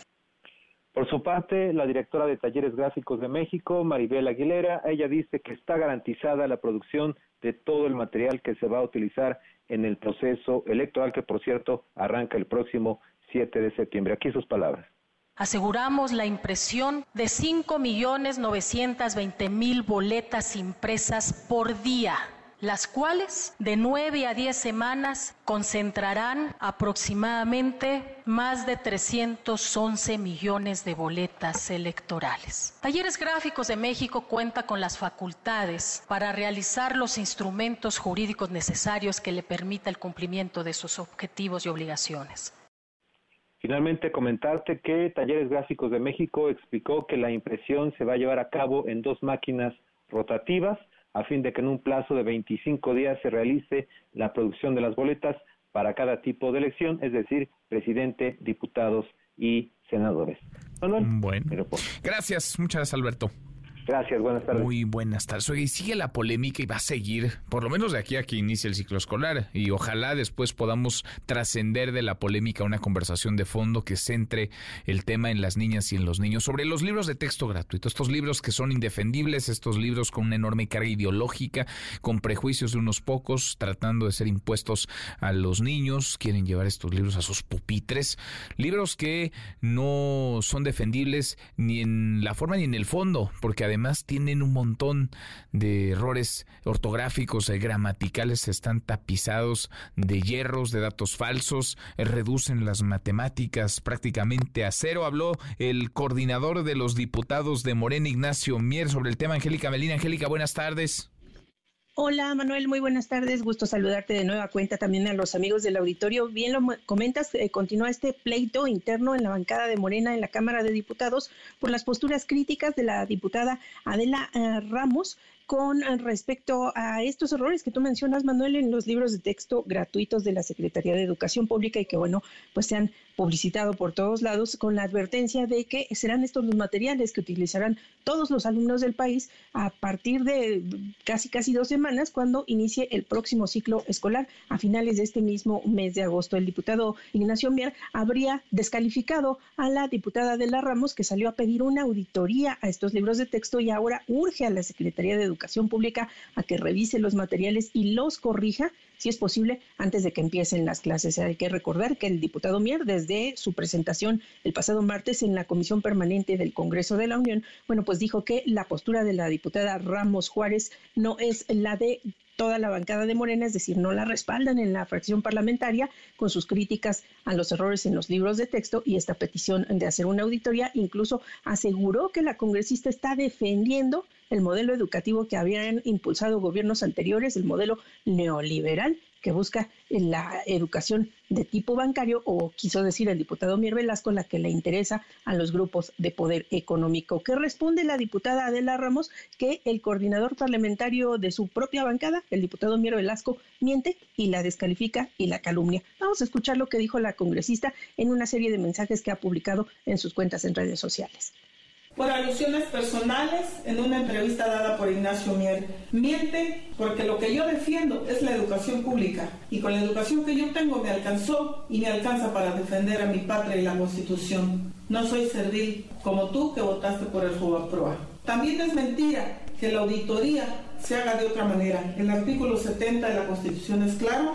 y faculta a la Auditoría Superior de la Federación para llevar a cabo esta acción. También es mentira que no represento la voz de Morena. Yo soy esencia y no estoy por circunstancias ni por intereses fuertes los señalamientos de la diputada Adela Ramos hacia su coordinador parlamentario. La congresista también señaló que, bueno, pues eh, lo que ella defiende es la educación pública, no el servilismo, que algunos legisladores, como el diputado Miera ha dicho, pues está defendiendo con respecto a los libros de texto. Escuchemos de nueva cuenta a la diputada Adela. Quiero decirles que yo no defiendo la educación bancaria ni la tradicional. Yo defiendo la educación pública y tenemos que ser educados con valores. Los tiempos cambian, contextualicemos, pero no hagamos inconstitucional nuestra educación. Que viva la educación pública. Así sigue y seguirá este pleito en la bancada de Morena por el tema de los libros de texto, Manuel. Bueno, y sigue siendo la única, ¿verdad, Angélica? La única diputada de Morena que ha alzado la voz en contra de estos libros. Hasta el momento solo la diputada Ramos eh, la han respaldado legisladores de bancadas de oposición, pero de sus compañeros de fracción Nadie, ha dicho Pío Manuel. Si te vi ni me acuerdo. Ignacio Mier lanzándose contra ella y ella que ya vio en este un tema que hay rédito, que tiene rédito, pues eh, respondiendo prácticamente a diario. Gracias, eh, muchas gracias Angélica. A ti, Manuel, hasta luego. Hasta muy pronto, muy buenas tardes. Vamos cruzando la media justo ahora, la hora con 30 en Morena. Este día es clave, sobre todo tras el amago ayer de Marcelo Ebrard, el ex canciller que tantas veces ha dicho que no se irá de la 4T, que no romperá con el presidente López Obrador, se ha puesto una camisa de fuerza difícil de sacudirse, él se arrinconó, se colocó en una esquina desde la que es difícil maniobrar, porque si rompe, si se va, quedará como lo que ha dicho no es, un traidor, y si se queda, pues parece que le van a pasar por encima, decir de las encuestas públicas que ahora eh, conocemos. ¿Qué va a pasar? Hoy se van a sortear los nombres de las casas encuestadoras que acompañarán el ejercicio que llevará a cabo Morena para definir a su candidato presidencial, a su coordinador en defensa de los comités de la 4T, al próximo candidato en 2024.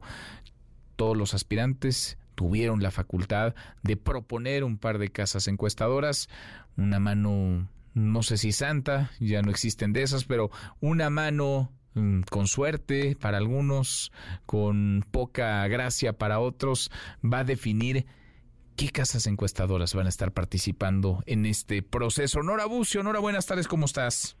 Manuel, te saludo con muchísimo gusto y de la misma forma al auditorio. Mario Delgado Carrillo, líder nacional de Morena, anunció que el jueves 17 de agosto, es decir, el día de hoy, se realizará de manera privada y con la presencia de los representantes de las cocholatas presidenciales el sorteo para la selección de las casas encuestadoras y será hasta el 27 de agosto cuando se les dé a conocer el cuestionario definitivo para elegir a la o el coordinador de los comités de defensa de la Cuarta Transformación.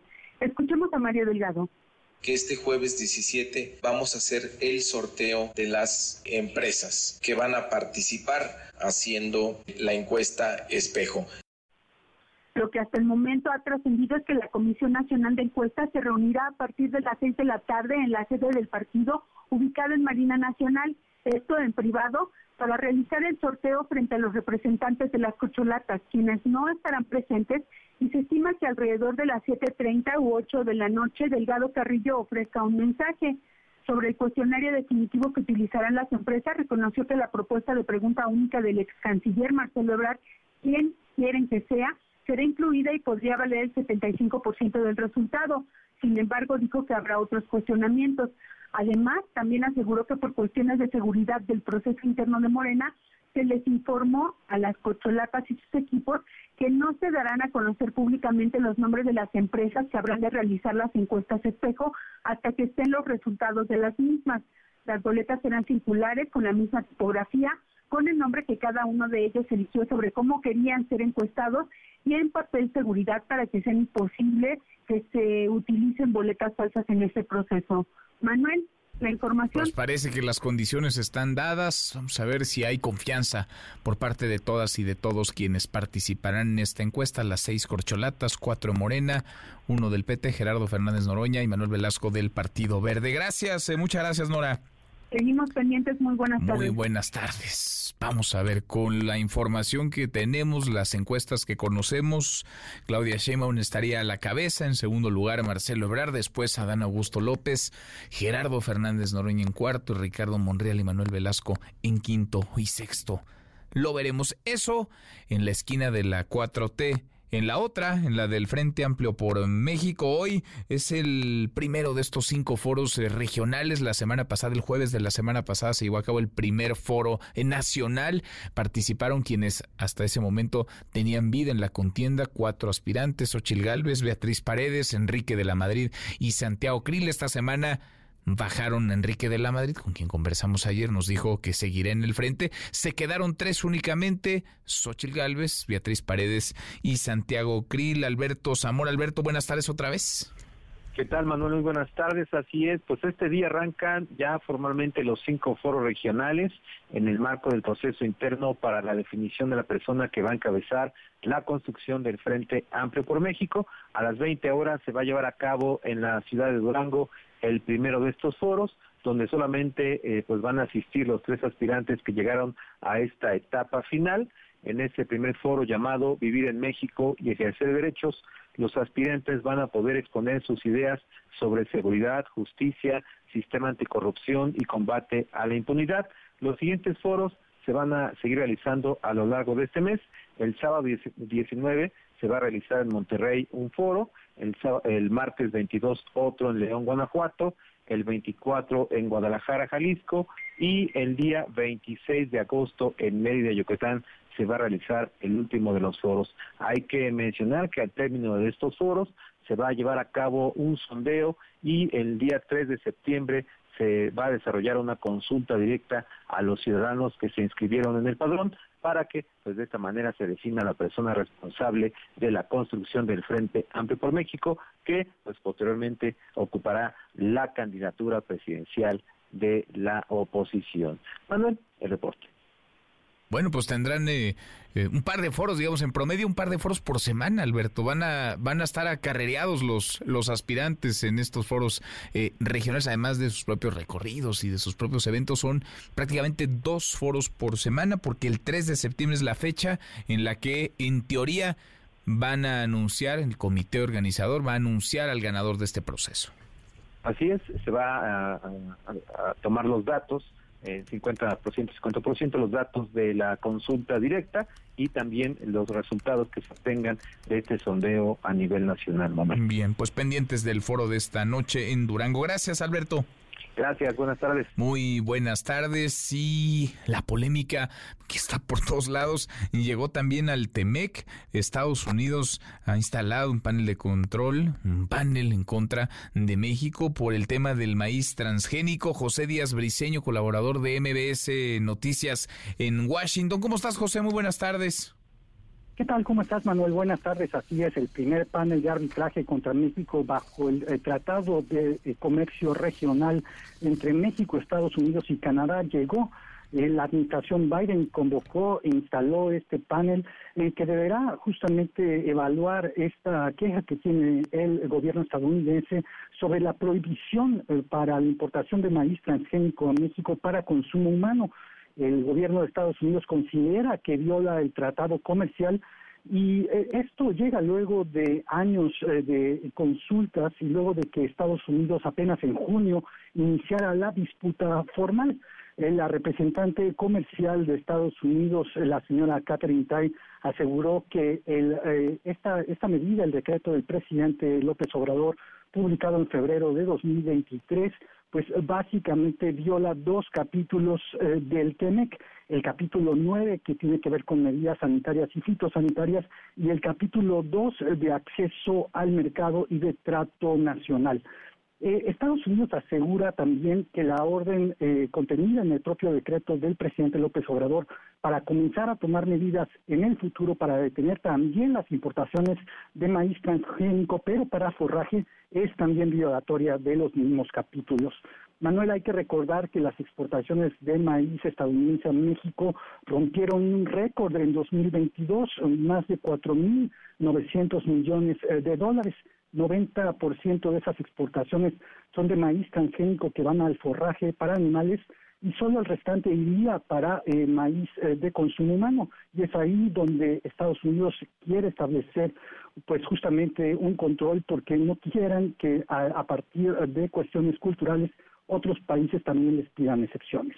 Eh, esperamos que justamente el reporte de este panel que se instala a partir de ahora pudiera llegar en algún momento de enero o febrero del próximo año, Manuel. Mm. Son épocas electorales en ambos lados de la frontera. Pues sí, para meter otro ingrediente en la licuadora que de por sí ya está bien revuelta. Gracias, gracias José, abrazo hasta allá. Hasta luego, gracias. Hasta muy pronto, muy buenas tardes. A partir de ahora entonces son 30 días para nombrar a los panelistas que conformarían este equipo. ¿Qué pasa en, en Ecuador? Se ha registrado una balacera durante un recorrido del candidato presidencial Daniel Novoa en aquel país hace una semana mataron a otro candidato, mataron a un candidato presidencial, el candidato Villavicencio, lo mataron eh, terminando un evento de campaña. Eh, la cosa está convulsa, no solamente en lo político, también, también en lo social. Hoy, por cierto, hoy terminan las campañas en Ecuador y terminan así, en medio de la incertidumbre y de la violencia. 20 para la hora, pausa, volvemos, volvemos, hay más. Redes sociales para que siga en contacto: Twitter, Facebook y TikTok. M. López San Martín. Continúa con la información con Manuel López San Martín en MBS Noticias. Ya estamos de regreso. MBS Noticias con Manuel López San Martín. Continuamos. Luciana Weiner en MBS Noticias. Luciana, querida Luciana Weiner, qué gusto saludarte. ¿Cómo estás? Hola Manuel, muy bien, un gusto saludarte a ti al auditorio. Vivimos eh, tiempos inéditos en muchos frentes y lo que ocurre en eh, Argentina, en tu querida Argentina, Luciana, pues abona únicamente a esto, porque ya nada, ya nada sorprende, ya en la política y en muchas esferas de la vida, cualquier cosa puede pasar. En efecto, un fenómeno casi surrealista, Manuel, el que estamos viviendo en Argentina y que al final es un reflejo, ¿no? De, de, toda una región e incluso de todo el mundo, de lo que está ocurriendo en materia política, de este desencanto que tiene la ciudadanía para con las dirigencias tradicionales de los partidos políticos. Y en este caso hay dos fenómenos que son particularmente interesantes. Uno tiene que ver con las encuestas, en que casi ninguna casa encuestadora se acercó siquiera al resultado de las elecciones primarias del pasado domingo en Argentina. Platicamos con Paola Suban, una la directora de una casa encuestadora que estuvo muy cerca y que además hizo un análisis muy interesante sobre los datos. Ellos decían todo el tiempo, Javier Milei no está ni cerca de su techo para estas elecciones. Esto por un lado, el tema de las encuestas. Y por otro lado, bueno, obviamente de estas propuestas que ha hecho a diestra y siniestra sin demasiado contenido, muy difíciles de llevar a cabo, además de muy polémicas, ¿no? Vamos a escuchar tu trabajo, Luciana, y seguimos platicando de esto que sí, como bien apuntas, parece o es surrealista. venían operándonos diciendo que ni siquiera íbamos a estar terceros.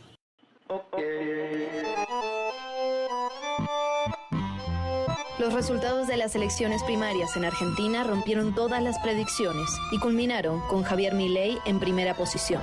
El candidato autodenominado libertario superó al oficialismo y a la oposición. Y estuvo significativamente muy por encima de lo que decían las encuestas. La excepción fue la consultora Suban Córdoba, que proyectó un 24.5% para Milei y adelantó que el techo del candidato aún no había llegado. Su directora de investigación, Paola Suban, quien además es politóloga, lo explica así. Lo que sucede es que, como decía, estamos muy condicionados por el algoritmo. Entonces, nuestro eh, método de medición sigue siendo la encuesta domiciliaria, la vieja y querida encuesta domiciliaria, que también tiene problemas, también tiene sesgos, pero sigue siendo el método más fiable para medir opinión pública en escenarios electorales todavía, ¿no? Eso marcó la diferencia con otras casas encuestadoras que usaron métodos telefónicos y digitales. Ahora bien, ¿cómo se explica que el candidato de la Libertad Avanza haya superado el 30% de los votos, dejando atrás a las dos fuerzas políticas tradicionales? Es cierto que el apoyo a Milei no puede entenderse sin hablar de la profunda crisis económica que vive Argentina, pero también hay otros factores. Mi ley es un liberal en lo económico, pero es un conservador en lo social. Y eso guarda muchas similitudes con algunos dirigentes a nivel mundial que representan hoy la nueva derecha. Lo que nosotros venimos midiendo en términos de opinión pública desde hace varios años, y esto lo viene estudiando además la ciencia política, por lo menos desde el 2008 en Argentina, esta desafección política. Yo creo que la dirigencia política ha hecho muchos méritos para que esto ocurra. Tanto los gobiernos de corte más progresista como los gobiernos de corte más neoliberal han generado una precuela de lo que estamos viendo hoy con mi ley.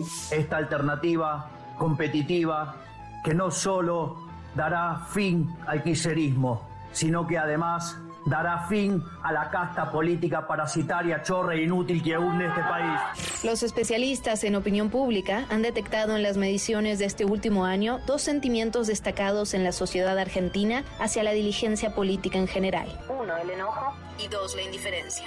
Por ello, lo que sí pudieron anticipar fue un mayor abstencionismo. Y esto es lo que encarna mi ley. Él representa con un tono muy, muy adecuado ese enojo. Ha podido tomar el pulso del enojo de la Argentina y del argentino. El 22 de octubre serán las elecciones presidenciales y para ganarlas, el candidato debe alcanzar el 45% de los sufragios o el 40% con una ventaja de 10 puntos sobre el segundo postulante. Si esto no ocurre, se pasaría una segunda ronda con los dos candidatos o candidatas con más votos. puede pasar cualquier cosa. La verdad es que puede ser un resultado realmente muy raro.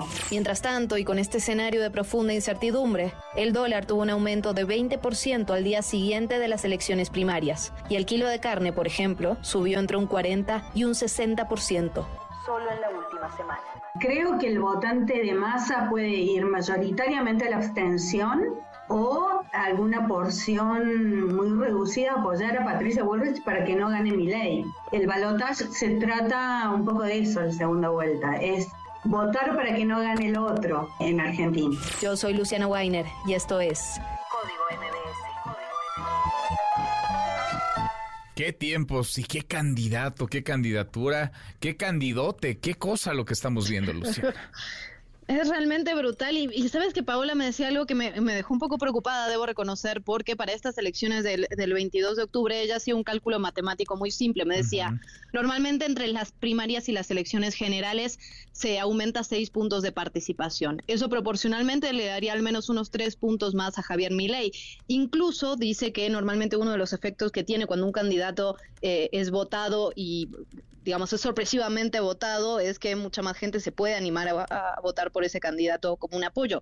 Ella hacía un cálculo de que Milei podía alcanzar en esta primera vuelta hasta unos 37 puntos, lo cual es realmente impresionante con propuestas que no se pueden aplicar, como el tema de los vouchers a la educación, porque la educación depende de las provincias en Argentina, ¿no? Son realmente propuestas inaplicables directamente. Inaplicables, eh, populistas, y uno se pregunta qué representa mi ley, si la enfermedad o, es el síntoma, ¿no? Porque a final de cuentas el que tenga tal respaldo, tal apoyo, el que ni las encuestas lo hayan visto venir como llegó, pues habla de una sociedad argentina que mucho tendría que reflexionar, Luciana. Sin lugar a dudas, y también las dirigencias de los partidos tradicionales, porque eso hay que decirlo con muchísima claridad. Cuando uno hace una crítica a mi ley, no es que está diciendo que las otras opciones sean buenas. Lo cierto es que el gobierno de turno ha llevado a la Argentina a una crisis económica brutal. Hay una inflación que supera el 100% anual. Ya lo sabemos, el aumento en, no sé, en las rentas, por decir algo, son al menos semestrales y todo eso porque se hizo una ley particular, pues estaban teniendo aumentos eh, mensuales casi en las rentas de las casas.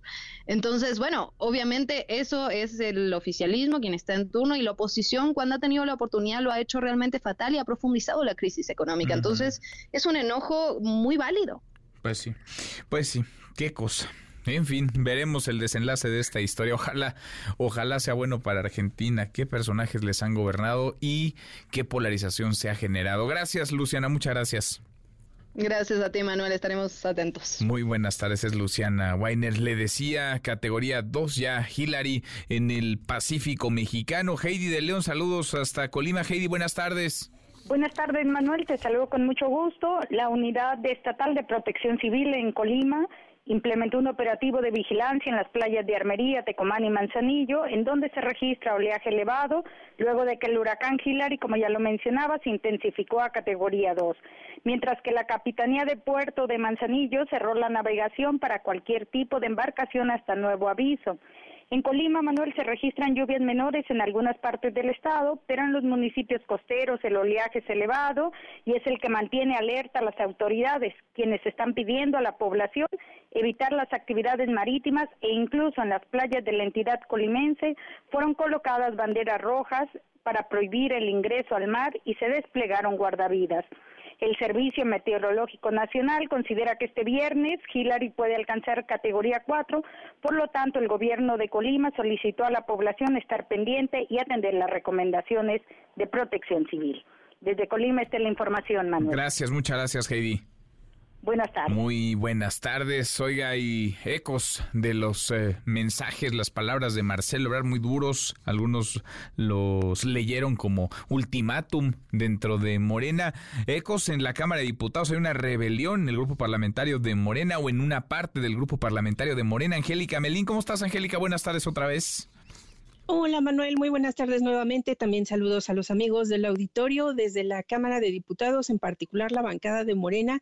Un grupo, dicen ellos, son más de 80 integrantes de esta fracción guinda en el Palacio Legislativo de San Lázaro y que apoyan las aspiraciones del ex canciller Marcelo Ebrard para convertirse en el candidato de Morena y los partidos aliados eh, para 2024, bueno, pues salieron a respaldar las denuncias eh, que hizo hace un par de días Ebrard Casaubon de manera pública y en las que habló de acarreo de eh, personas a los mítines de la ex jefa de gobierno Claudia Sheinbaum, también del uso de recursos públicos de programas sociales a favor de Sheinbaum Pardo y también de algunas otras anomalías en el marco de este proceso interno entre Morena y partidos aliados encabezados por el diputado Emanuel Reyes, uno de los más activos en la defensa y promoción también de las aspiraciones de Brad Casaubon, fue quien señaló, el diputado Emanuel Reyes, que eh, se respaldan estas denuncias de Brad y no solo eso, que ya se entregaron a la dirigencia de Morena Manuel pruebas de lo que el ex canciller denunció públicamente y que también, bueno, pues se piensa enviarle una comunicación a este respecto al presidente de la República que ha calificado como pues irregulares o eh, del pasado, este tipo de prácticas que sí se están dando, dicen los diputados ebrardistas en San Lázaro, en el proceso interno de Morena. Vamos a escuchar al diputado Reyes Carmona y a nosotros nos parece necesario poder secundar cada uno de los comentarios y las denuncias que Marcelo ha venido realizando. Es decir, los comentarios que él ha venido haciendo no son comentarios al aire. Todo esto se encuentra ya documentado, va a ser entregado en su momento al partido. Muchas de estas pruebas ya las tiene la dirigencia nacional de Morena y debo decir que inclusive en algunas ocasiones nosotros hemos denunciado de manera pública la manipulación de los programas sociales de la Secretaría del Bienestar. Como ejemplo de este tipo de irregularidades, los legisladores fueron muy enfáticos en señalar que eh, en el reparto de las tarjetas del bienestar, de los programas del bienestar a través de la Secretaría, por supuesto, del bienestar, es que se entrega también publicidad a nombre de Sheinbaum y ahí se presiona a los beneficiarios de los programas sociales para que, bueno, pues estén apoyando a la ex jefa de gobierno. Señalaron que en el momento que tengan todo este material bien acomodado, Manuel, será entregado también a las autoridades electorales para que investiguen estas denuncias hechas por el ex canciller Marcelo Ebrard y dicen que no es él directamente el que va a denunciar, sino los simpatizantes, por lo menos los 80 que tiene en la bancada de Morena, eh, por parte de eh, estos legisladores pues lo veremos, lo veremos. Angélica, muchas gracias. A ti, hasta luego. Hasta muy pronto, muy buenas tardes. Mensaje del gobernador de Jalisco, Enrique Alfaro, a propósito de los jóvenes desaparecidos. Dice Enrique Alfaro que Jalisco vive y sí, es innegable. El asunto es qué va a hacer para resolverlo. Vive momentos tristes por la violencia generada por la delincuencia organizada. Jalisco vive en estos días momentos tristes por la violencia generada por grupos de delincuentes que nos han arrebatado la paz. Pero justo es en la adversidad en donde se pone a prueba de lo que uno está hecho. Y no nos vamos a rendir ante los delincuentes y no nos vamos a rendir ante los obstáculos que enfrentamos. Bueno, pues eh, además de no rendirse, ojalá se pongan a trabajar y a dar resultados, que es lo que quieren los jaliscienses. Ya ver, nos vamos, revisamos lo último la información. En tiempo real.